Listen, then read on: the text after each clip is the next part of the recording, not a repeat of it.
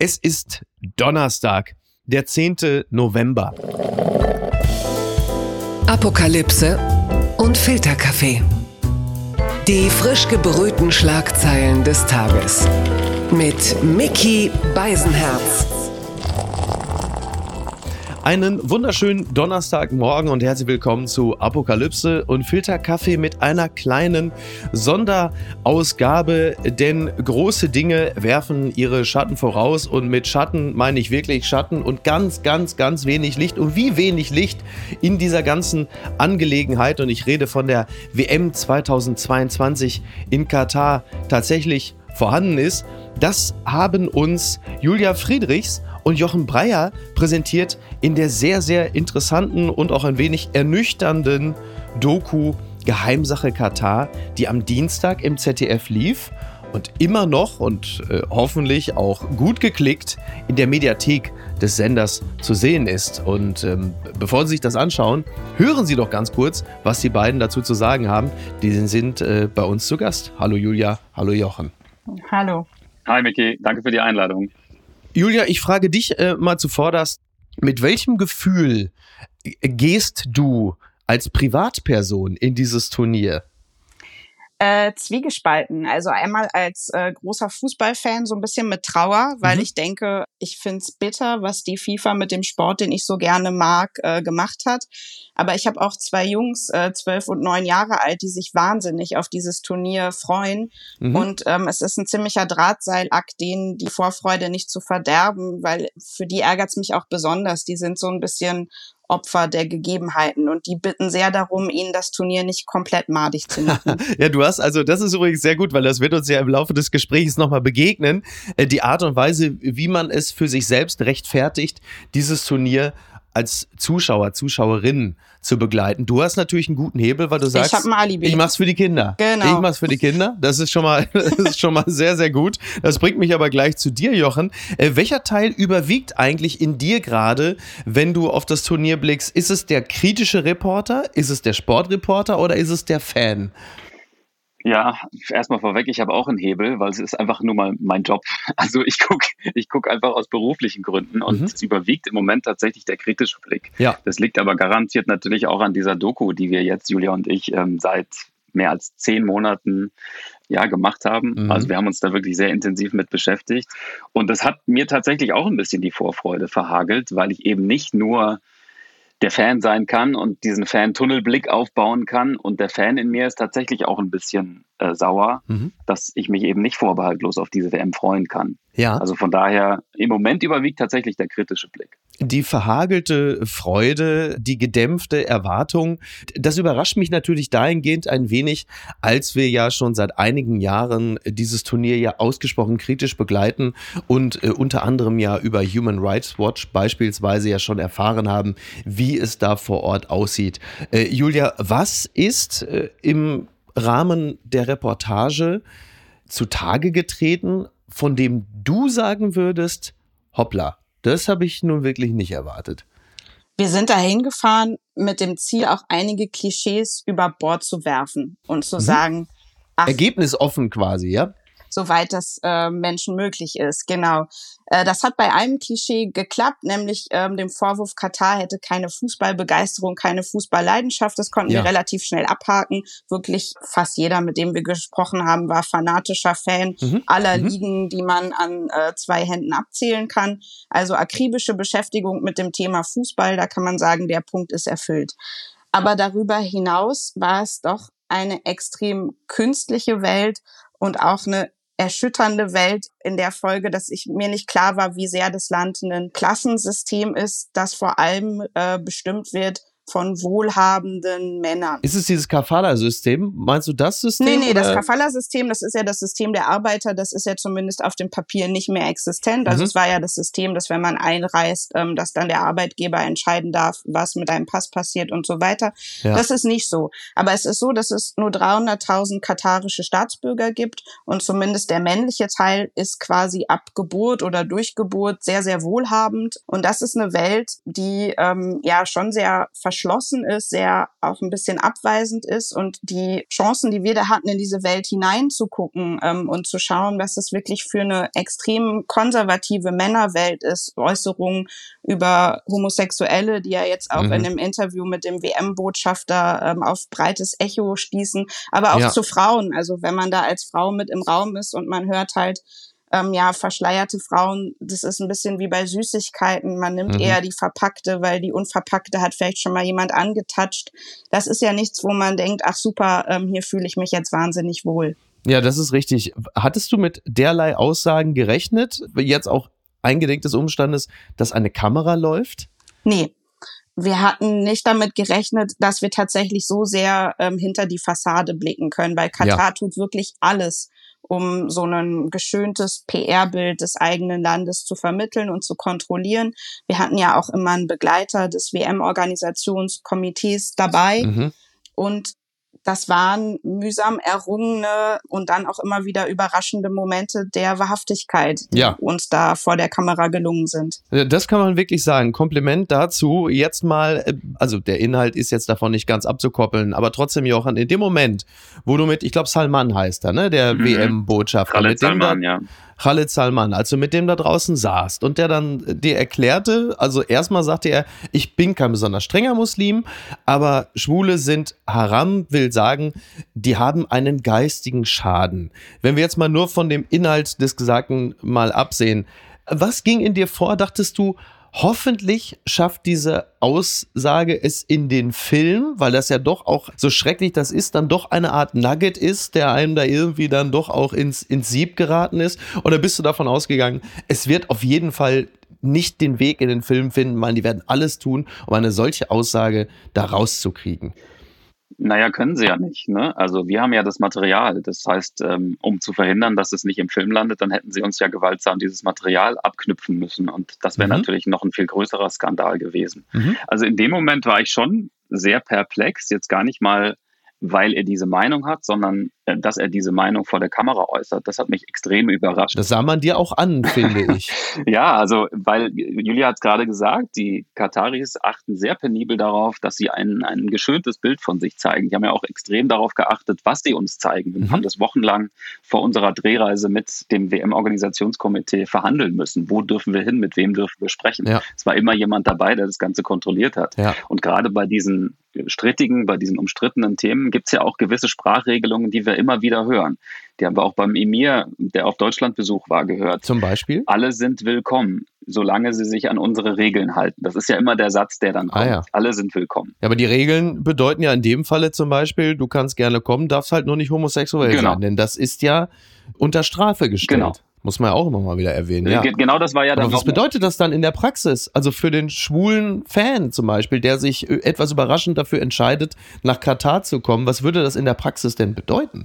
Ich glaube, das weiß noch niemand so genau. Also ja. wir vermuten nicht, dass man da in großer Unsicherheit schwebt. Wir haben Katar als, äh, haben wir schon gesagt, als alles kontrollierenden Staat erlebt. Es sind wirklich überall Überwachungskameras. Ich habe schon in China gedreht, aber das war jetzt ein ah, Ausmaß, ah, okay. das habe ich noch nie erlebt. Okay, ähm, ja. Wir waren in einem Stadtviertel, das gehört zu den modernsten Dohas und da kommen auf 25.000 Einwohner sollen 10.000 Überwachungskameras kommen. Das heißt, sie sind überall. Mhm. Und sobald wir unsere Fernsehkamera rausgeholt haben, waren auch direkt Sicherheitskräfte da da, die uns kontrolliert haben.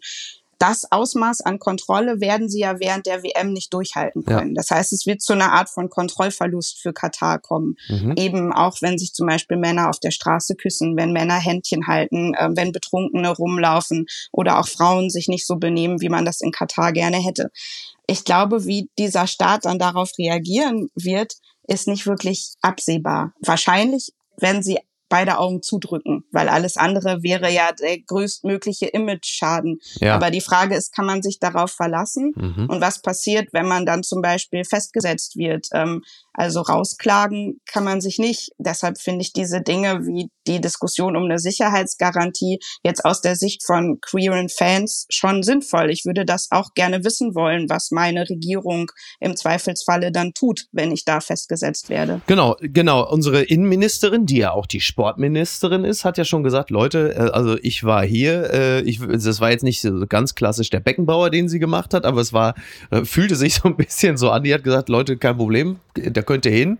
Und Human Rights Watch hat gesagt, nee, das lasst mal lieber. Also das ist kein Rechtsstaat. Genau das, wenn du festgemacht wirst, wie willst du da klagen und so. Das ist schon, schon interessant. Auf der anderen Seite, gerade auch Bezug nehmend auf das, was du gerade gesagt hast, Julia, weiß Katar, wissen die Kataris ihrerseits, worauf sie sich da eingelassen haben? Hast du das Gefühl, Jochen, dass sie das umrissen haben?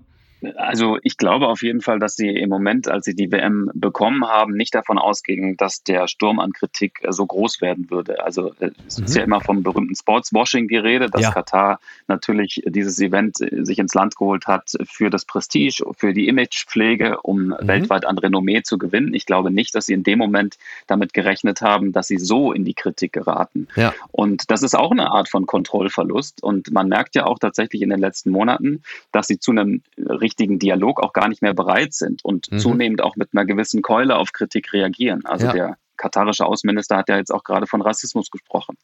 Es mag sicher auch Rassismus geben, also in der Kritik, das mhm. will ich gar nicht in Abrede stellen, ja. aber es ist natürlich eine große Keule. Und ich glaube, da äh, stehen die Kataris jetzt schon auch ein bisschen mit dem Rücken zur Wand und fragen sich, was sie jetzt äh, tun müssen, damit dieser Plan, den sie sich gefasst hatten, aufgeht. Nämlich, dass diese WM zu einem Imagegewinn führt und nicht zu einem Imageverlust. Und da sind wir wieder bei deiner Frage, was passiert mit äh, beispielsweise schwulen Fans, die sich dort auf der Straße küssen. Also keiner kann es vorhersehen, aber ich glaube jetzt nicht, dass Fans dort verhaftet werden, weil genau das wäre ja der größte Imageverlust, den man sich vorstellen könnte. Mhm. Es gäbe einen weltweiten Aufschrei, es wäre die Negativschlagzeile schlechthin, die würde die ganze WM dominieren, wir alle würden darüber berichten. Ich finde aber trotzdem, dass es auch um mehr geht als um diese Sicherheitsdiskussion. Ich finde, jeder Fan sollte sich ja bei diesem globalen Sportfest auch willkommen fühlen können.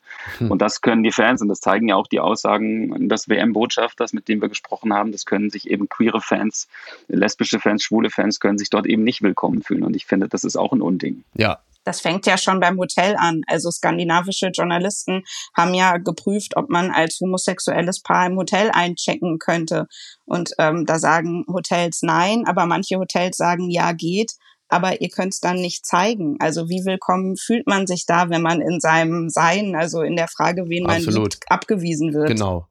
Da, und da sind ja jetzt auch die queeren Fans, sind ja im Grunde genommen ja auch nur eine Art, nennen wir es mal, avantgardistische Speerspitze einer pluralistischen, liberalen Gesellschaft, mhm. die ja auch noch ganz andere Ausprägungen hat, die dort vor Ort vermutlich genauso wenig gern gesehen sind. Diese Szene war ja trotzdem wirklich bemerkenswert. Also äh, Salman sagt das über den Damage of the Mind und in dem Moment kommt einer und sagt, äh, wollen wir uns nicht so ein bisschen die Gegend angucken? Ja. Das hat ja durchaus auch ein bisschen was Tragikomisches Und äh, deutet ja stark darauf hin, dass sie halt eben nicht so ganz genau wissen, wie sie ihr Bild in der Öffentlichkeit so, so kohärent durchziehen sollen. Nichtsdestotrotz äh, gab es andere Situationen, in denen ihr beide dachtet, das ist jetzt wirklich hart, das habe ich nicht erwartet? Also bei mir war es der offensichtlich schon abfällige, kann man sagen, Umgang mit den Hausangestellten, den wir erlebt haben. Mhm. Man hat ja sehr viel über die Arbeiter auf den Baustellen gesprochen, auch zu Recht, ähm,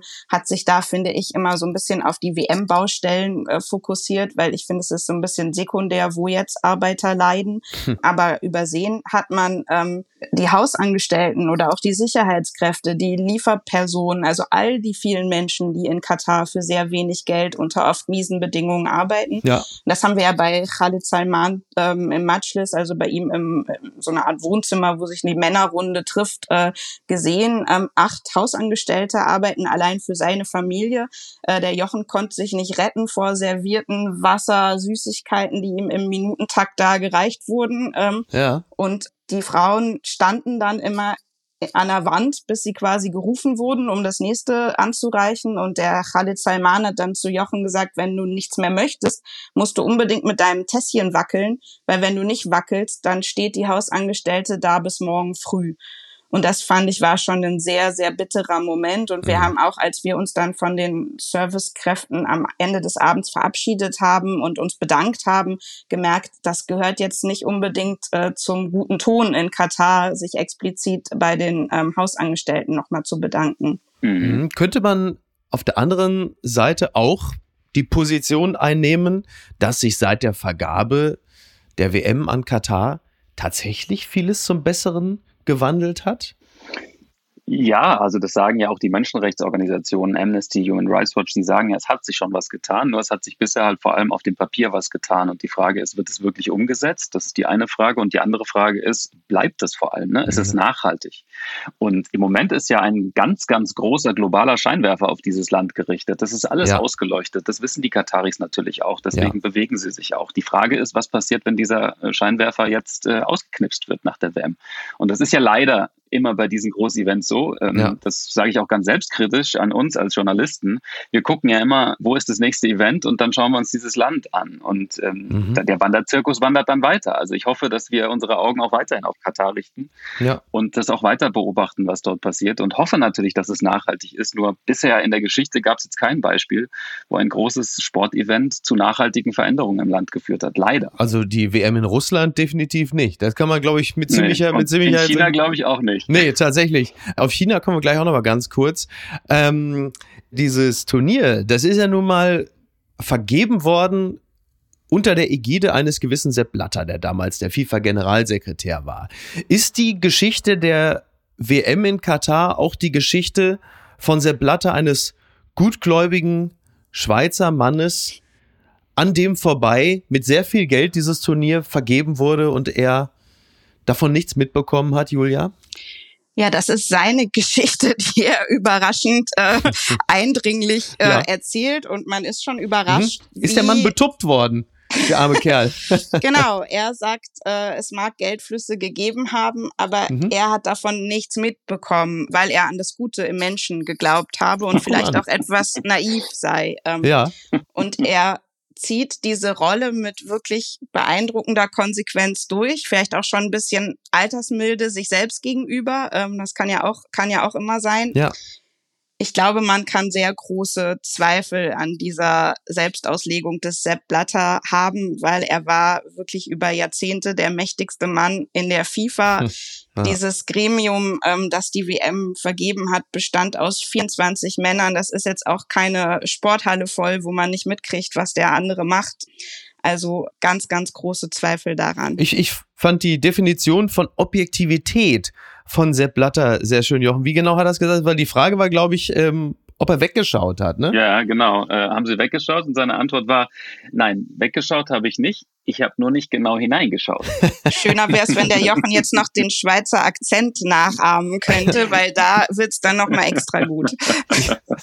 Das hat selbst Sepp Blatter nicht verdient, dass ich das tue. Wie komme ich jetzt von Sepp Blatter, einem an Geld interessierten, grenzkorrupten, steuervermeidungsfreundlichen Funktionär zu Kalle Rummenigge. Ich, ich muss es einfach so machen. Kalle Rummenigge, hat er sich schon bei dir gemeldet? Hat er sich schon bedankt für die viele äh, positive Presse, die er innerhalb der letzten rund 48 Stunden hatte, seit der äh, Veröffentlichung der Doku? Denn es gibt ja ich würde mich an sowas nie beteiligen, aber es gibt da so billige, plumpe, platte Spitznamen wie Rolex-Kalle und so. Es gab ja damals diese Geschichte, dass Kalle Rummenigge am Flughafen festgehalten wurde und hat vergessen, zwei Rolex-Uhren zu verzollen. Und er hat gesagt, diese Rolex-Uhren waren das Geschenk von einem Freund. Das ist, glaube ich, mittlerweile so nicht mehr ganz haltbar, oder? Ja, also mit letzter Gewissheit können wir es nicht sagen, weil wir es nicht beweisen können. Aber wir haben. Ich glaube es trotzdem gern. Ähm, wir haben Informanten, die dabei gewesen sind, dort in Doha, die sehr nah dran gewesen sind und die genau das behaupten. Die mhm. eben sagen, dass diese Uhren eben nicht von einem privaten Freund, das wollte er ja nahelegen mit dieser Aussage, ja. übergeben worden sind, sondern von den katarischen Gastgebern. Ich weiß nicht, vielleicht definiert Karl-Heinz Rummeniger auch einige der katarischen Gastgeber als Freunde, aber so hat das ja nicht gemeint. Er, er hat ja, ja, explizit damals im Guardian, im englischen Guardian ähm, gesagt, die Uhren waren nicht von den Kataris. Und ähm, das ist aus meiner Sicht auch so nicht mehr haltbar. Mhm. Welche Rückmeldungen, wo ich das gerade schon angesprochen hatte, kriegst du, Jochen, kriegst du, Julia, auch aus Katar seit der Veröffentlichung der Doku? Haben die sich gemeldet und gesagt, ja, schönen Dank auch? Gab es da irgendwas? Gab es möglicherweise auch Drohungen? Äh, bislang gibt es vor allem Schweigen. Mhm. Ist das gut? das können wir vielleicht in einer Woche beurteilen. Ich könnte mir Schlimmeres vorstellen zumindest, aber mhm. ob es gut ist, weiß ich auch nicht. Ja. Wer von, also klar, äh, Jochen, du reist ja demnächst nach Katar, Julia, du Keiner auch. Keiner von uns. Äh, Keiner, Jochen auch nicht. Nee. Jochen auch nicht. Ach, ich du reise das alles von. Glück auch nicht nach Katar, sondern wir moderieren von Mainz aus die Sendung. Ah. Gut. Also unser Studio, unser Hauptstudio ist in Mainz, ja. ähm, hat den Hintergrund, dass wir tatsächlich auch aus der Distanz auf dieses Event gucken wollen. Mhm. Und ich bin auch ganz froh, weil ich nach der Doku jetzt nicht wüsste, ob ich nochmal in dieses Land gelassen werden würde. Das sollte meine Frage ein bisschen zum Ausdruck bringen. Gut, ich meine, du musst natürlich trotzdem aufpassen, dass du nicht versehentlich irgendwie in den ZDF-Fernsehgarten stolperst. Das ist natürlich auf seine Art und Weise auch ein problematischer Zwergstaat, aber da wollen wir heute, äh, da wollen wir heute nicht drauf äh, zu sprechen kommen. Ähm, wie realistisch ist es, dass zum Beispiel ein Land wie, sagen wir mal, Saudi-Arabien oder China sich sehr genau anguckt, wie es jetzt um Katar bestellt ist, seitdem sie dieses Turnier haben, weil sie eine möglicherweise positiv beschiedene Bewerbung in den nächsten Jahren oder Jahrzehnten möglicherweise zurückziehen. Das ist ja sehr hypothetisch, die Frage. Ja, oder? geil, geil hypothetisch, ne? Der, Aber, der siebenfache Konjunktiv. Ja. Saudi-Arabien hat ja immerhin schon die, die Winter Asian Games für 2029 Genau, genau. Naja, Interesse jetzt, haben die bestimmt, jetzt, ne? Also. Und baut jetzt Berge.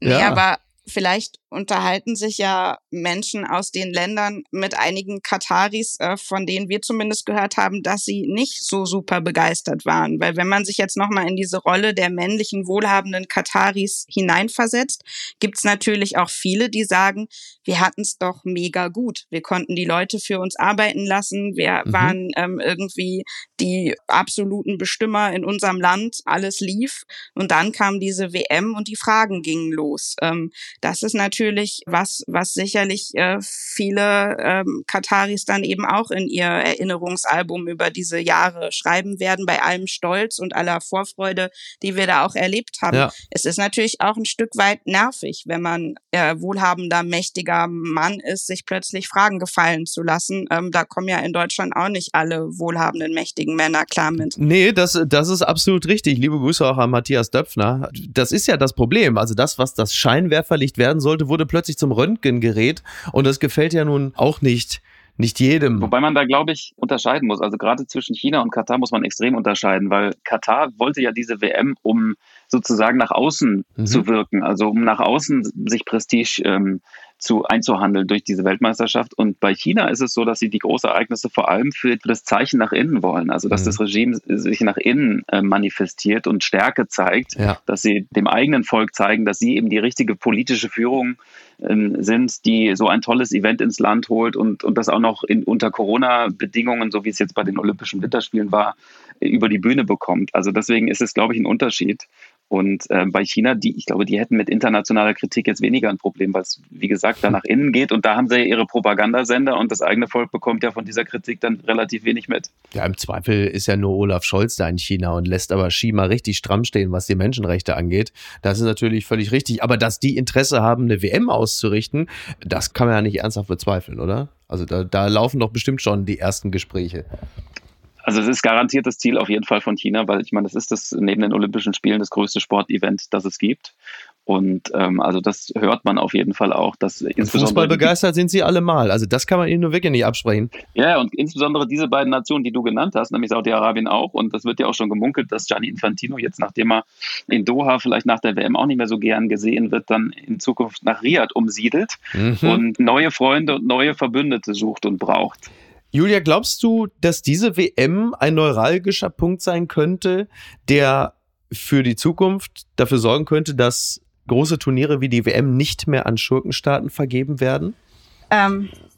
Weil es weniger konjunktiv als gerade, ja. aber trotzdem auch nicht ganz so leicht zu beantworten.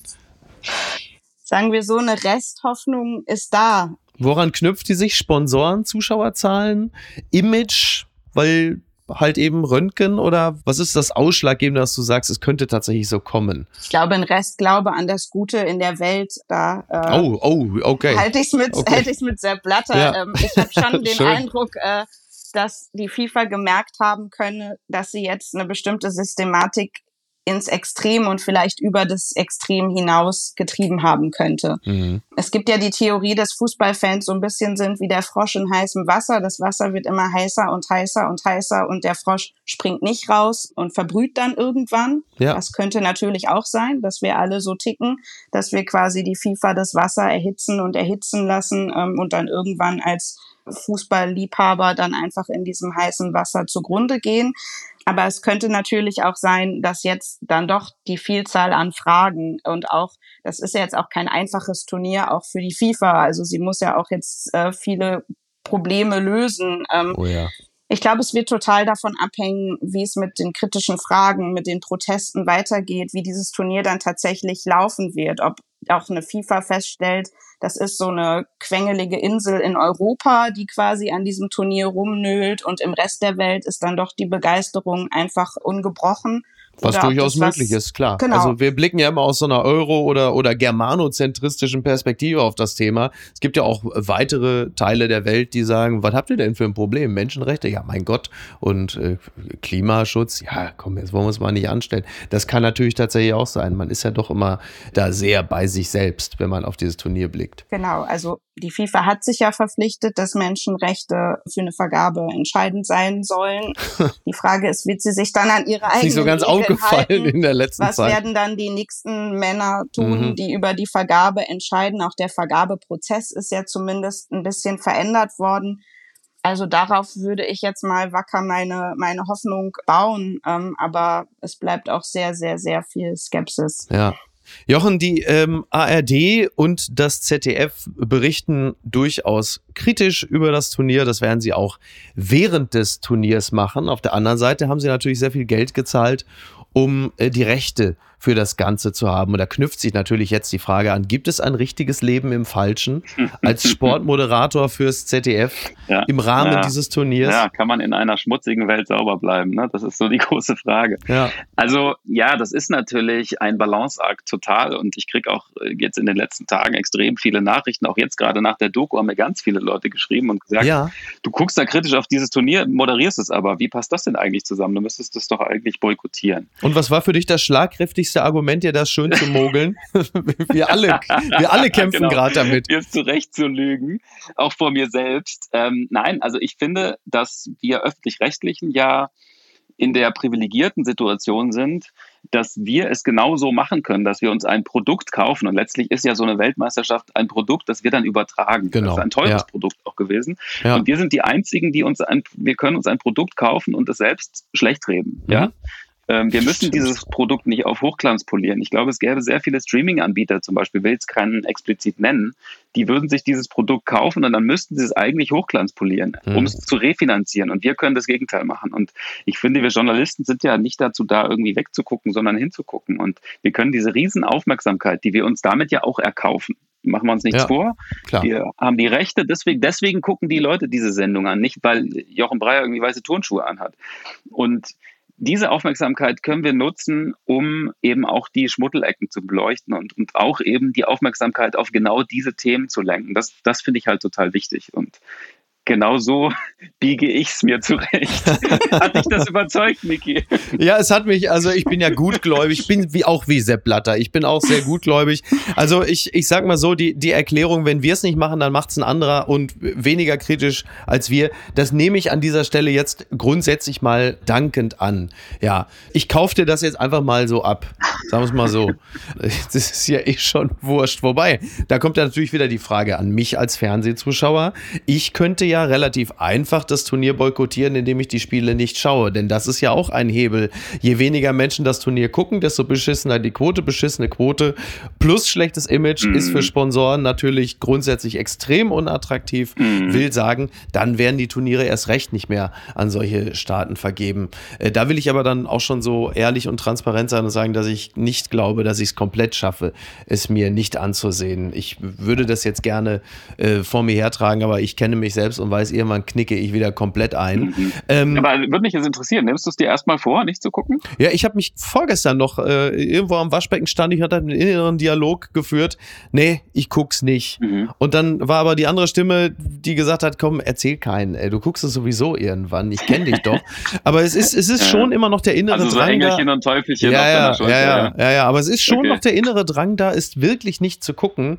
Und ich bin auch echt nicht in der Stimmung. Also das muss ich schon dazu sagen. Ich fühle es überhaupt nicht. Mhm. Und ich muss auch sagen, so die letzten Jahre haben mich so speziell die Jogi Löwschen Turniere und Mannschaften jetzt auch ziemlich gut da von der Droge Fußball weggebracht, muss man auch sagen. Wann wird jetzt eigentlich der Kader verkündet? Ist das am Donnerstag? Also am Donnerstag, ja. wo, heute, ja. ne? Also quasi wir ja, sprechen, genau. wir sprechen genau. am Mittwochabend, genau. aber heute am Donnerstag, wo die Folge ausgestrahlt wird, wird der, welche, dann, dann muss ich aber jetzt noch kurz fragen, komm, wenn wir jetzt schon irgendwie so tun, als würde es uns interessieren, äh, wird es Überraschungen geben und welche ist es, Jochen? Hm. naja, wenn ich das jetzt wüsste, wäre es ja keine Überraschung, ne? Also, naja. ähm, ich glaube schon, dass es Überraschungen geben wird. Es gibt ja jetzt auch einige Verletzungsprobleme. Oh ja. Hm, keine Ahnung, ob das jetzt überhaupt eine Überraschung wäre, aber so ein Mokoko, finde ich, muss auf jeden Fall mitfahren. Mhm. Aber Füllkrug auch, ne? Füllkrug ja, auch, ja, ja, das, das ist ja schon gar kein Julia ist ja, ja schon in Werder Grün. Die sitzt ja, Julia sitzt schon in Werder Grün. Werder Nicht nur am Pulli, sondern auch um, am Herzen. Und ich bin natürlich zwiegespalten. Ich freue mich natürlich für Niklas Füllkrug, ähm, aber gleichzeitig möchte ich natürlich auch, dass der sich den Winter über ausruht und in Bestverfassung dann äh, für Werder antritt, was mich natürlich 20 Mal mehr interessiert als äh, Hansi Flicks Team. Ja. Aber ach ja, na, na, na. Wir gönnen's Das ihm. nationale Interesse überwiegt doch da. Bitte dich, Julia.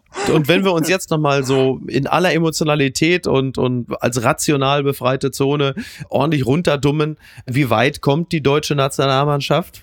Was glaubt er? Die klassische Frage. Darfst du das überhaupt sagen, Jochen?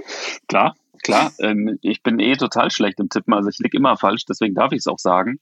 Ich glaube, dass bei dieser Weltmeisterschaft es sehr viele Überraschungen geben wird. Das glaube ich auf jeden Fall, weil die Vorzeichen bei dieser WM ja total neue sind, mitten in so einer Saison. Die Spieler stehen eigentlich komplett im Saft. Ja. Deswegen kann ich mir auch vorstellen, dass es Teams geben wird, äh, die man jetzt im Moment gar nicht auf dem Zettel hat und die plötzlich dann im Finale stehen. Also ich traue zum Beispiel so einer Mannschaft wie Dänemark extrem ah, viel gut. zu, mhm. ähm, weil die über so einen gewissen Mannschaftsgeist kommen. Und ähm, ich glaube, auch bei Deutschland ist irgendwie alles möglich. Also man hatte ja jetzt auch in den letzten Spielen ähm, das Gefühl, mal läuft's, mal läuft's überhaupt nicht. Und ich glaube, wenn, wenn sie gut durch die Vorrunde kommt, dann ist, ist, blöder Stehsatz, ist wirklich alles drin. Aber ich, also so Viertelfinale finde ich sollte es schon sein. Mhm. Was ja. meinst du denn, Micky? Ja, ich äh, schließe mich an. Also wenn ich gefragt werde, sage ich auch, also sie haben auf jeden Fall die Qualität im Kader, es äh, bis zum Viertelfinale zu schaffen. Und dann sage ich immer gerne, naja, schauen Sie, bei so einem Turnier ab Viertelfinale ist eh alles möglich. Unberechenbar. Ne, es ist so ein bisschen wie wenn man sich mit einem katarischen WM-Organisationskomitee-Mitglied unterhält. Es ist unberechenbar. Man weiß nie, was man kriegt. Es ist im Grunde genommen äh, wie, eine, wie eine verpackte Süßigkeit. Man ist dann doch am Ende überrascht. Genau. Es ist da vielleicht gar kein. Äh, gar kein Rocher drin, sondern eine Frikadelle. Naja, schauen wir mal. Also, liebe Julia, lieber Jochen, ich danke euch ganz herzlich. Also, ich verweise nochmal sehr, sehr gerne auf die Dokumentation Geheimsache Katar in der ZDF-Mediathek zu sehen. Wenn Sie mal so richtig in WM-Stimmung kommen wollen, dann schauen Sie sich das an. Und wenn Sie Lust an gutem Journalismus haben, dann erst recht. Vielen Dank euch beiden. Sehr gerne. Und eine gute Zeit und das sage ich jetzt ohne, ohne Heme, eine gute Zeit in Mainz. das klingt wirklich, ne? klingt wie eine Verwünschung, aber es ist Doha oder Mainz, Hauptsache WM. Genau. Danke, Miki. Mach's gut, bis dann. Ciao, ciao. Tschüss. Tschüss. Apokalypse und Filtercafé ist eine Studio Bummens Produktion mit freundlicher Unterstützung der Florida Entertainment. Redaktion Niki Hassania. Executive Producer Tobias Baukhage. Produktion Hannah Marahiel. Ton und Schnitt Niki Fränking. Neue Episoden gibt es immer montags, mittwochs, freitags und samstags. Überall, wo es Podcasts gibt. Stimme der Vernunft und unerreicht gute Sprecherin der Rubriken Bettina Rust.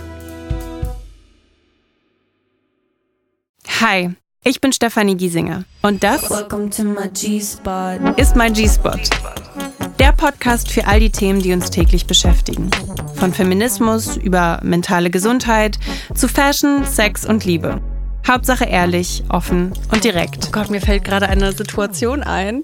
Habe ich noch nie jemandem erzählt. Das erfordert auch viel Selbstbewusstsein und, und Kraft. Desto öfter man darüber spricht, desto mehr merkt man so, ey, eigentlich sitzen wir alle im gleichen Boot. Also ich weiß ja nicht, wie es euch geht, aber das Erwachsenwerden habe ich mir ganz anders vorgestellt.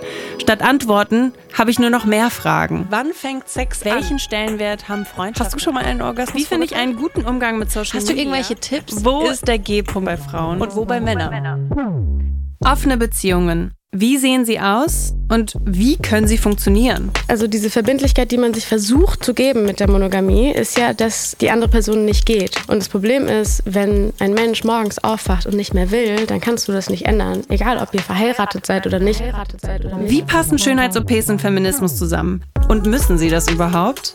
Wie baut man ein eigenes Business auf und ist seine eigene Chefin? Und da habe ich auch wirklich das erste Mal gesehen, okay, wie es falsch laufen kann, so, weil es ging dann halt so damit los, Markenname, okay, wurde alles gecheckt, wurde nicht gecheckt, wir wurden verklagt. Ist Mode wirklich so oberflächlich oder steckt mehr dahinter? Ich glaube tatsächlich, und darauf bin ich nicht stolz, dass ich Holz in diese Social Media Sphäre gebracht habe. Also es gab schon bei YouTube, aber so Holz? bei Snap Holz, so Klamottenholz.